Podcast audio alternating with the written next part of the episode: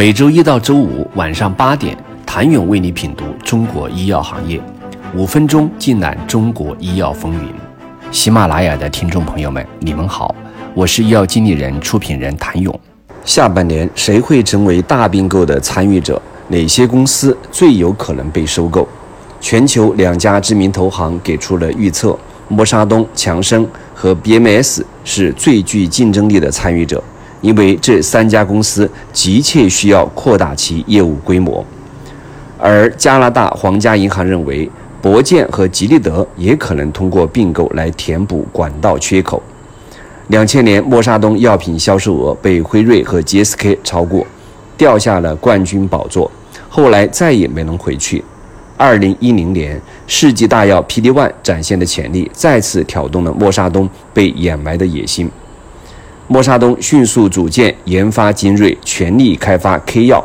二零二零年，凭借 K 药以及 HPV 疫苗等重磅产品的增长，默沙东销售额达到四百一十四点三五亿美元，位列全球制药 TOP 五零的第六名。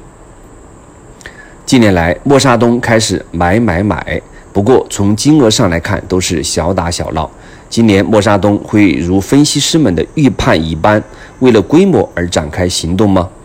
在分析师眼中，博健是有并购需求的另一类公司。二零二零年，博健的营收状况并不理想。据财报显示，二零二零年博健全年收入一百三十四点四五亿美元，同比下降了百分之六。下滑的成绩导致其退出了全球制药五十强的前二十。从板块来看，多发性硬化症产品依然是博健的收入支柱，去年贡献了百分之六十五的收入。不过，两个占比较重的产品均下滑，受多个富马酸二甲酯仿制药进入美国市场的影响，其盐湖锁酸盐的销售额较上年下降百分之十二，干扰素较上年下降百分之十一。同期，博健的明星产品。治疗脊髓性肌萎缩症新药也在诺华基因疗法的市场竞争下下降了百分之二。当然，博健近几年也在陆陆续续补充新的血液。二零一五年，博健耗资六点七五亿美元收购一家做疼痛药物的公司。二零一九年，博健又耗资八点七七亿美元收购了专门从事基于腺相关病毒。对遗传性视网膜疾病进行基因治疗的公司，二零二零年，博健再次耗资八点七五亿美元收购一家开发具有改变大脑衰弱性疾病的新疗法的公司。目前，博健的研发管线依然偏重多发性硬化症、生物类似药和中枢神经领域。今年，博健是否会通过大的并购拓展其领域呢？分析师们所关注的潜在的被收购的目标，包括基因治疗先驱马林制药、蓝鸟生物、GBT 和免疫肿瘤学初创公司 IOVA。在2020年，美国制药和生物技术咨询机构发布了2020年全球最具并购前景的生物技术公司 TOP 十，其中 TOP One 的亚里匈制药。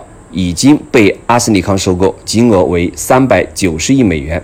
在分析师们看来，马林制药管线丰富，市值约在一百五十亿美元，是非常适合收购的标的。其目前营收主要来源于苯丙酮尿症药物，其尚未上市的两款基因疗法产品包括 A 型血友病药物以及软骨发育不良药物。被分析师预测，上市首年可达到十亿美元的销售额。近年来，跨国药企似乎都在偏好基因疗法，已经出现了几笔基因疗法交易。例如，罗氏以四十三亿美元收购了 Spark，安斯泰莱以三十亿美元收购了一家美国生物技术公司。这些举动表明。大型制药公司对那些尖端技术领域中处于领先地位的公司兴趣浓厚。蓝鸟生物2019年进行了其第一款产品的商业化，EMA 批准了其用于贝塔地中海贫血的基因疗法药物的上市申请。该药物价格高达210万美元，为全球第二贵的药物。有分析认为，蓝鸟生物已经过渡到具有成熟平台的商业基因治疗公司，再加上储备充足的早期开发管道，蓝鸟将炙手可热。谢谢您的收听。想了解更多最新鲜的行业资讯、市场动态、政策分析，请扫描二维码或添加医药经理人微信公众号“医药经理人”——医药行业的新闻与资源中心。我是谭勇，明天见。